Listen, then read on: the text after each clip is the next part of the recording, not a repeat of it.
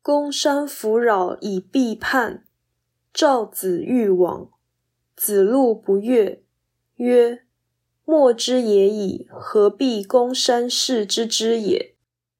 子曰：“夫召我者而岂徒哉？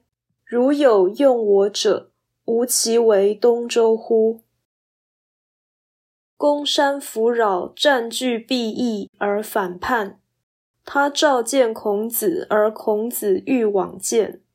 子路不高兴，说：“无处可去，就算了，何必去公山氏那里呀？”孔子说：“他召见我，难道是没事做吗？如果有人要重用我，我岂是专为周朝东方效命呢？”道义阐释。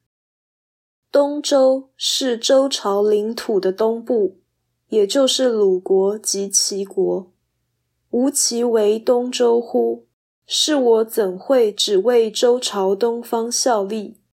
亦未有平天下的志向，而不专为鲁国奔走，故不必计较公山扶扰本身的过失。这一章表示。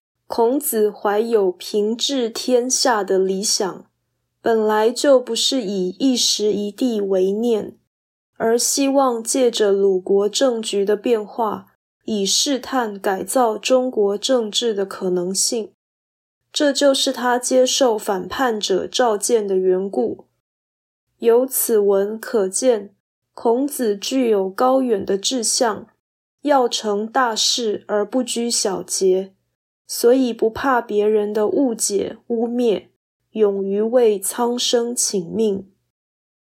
本文原意不被学者所了解。如有用我者，吾其为东周乎？这句话常遭曲解，这证明圣人之心并不是俗人可知。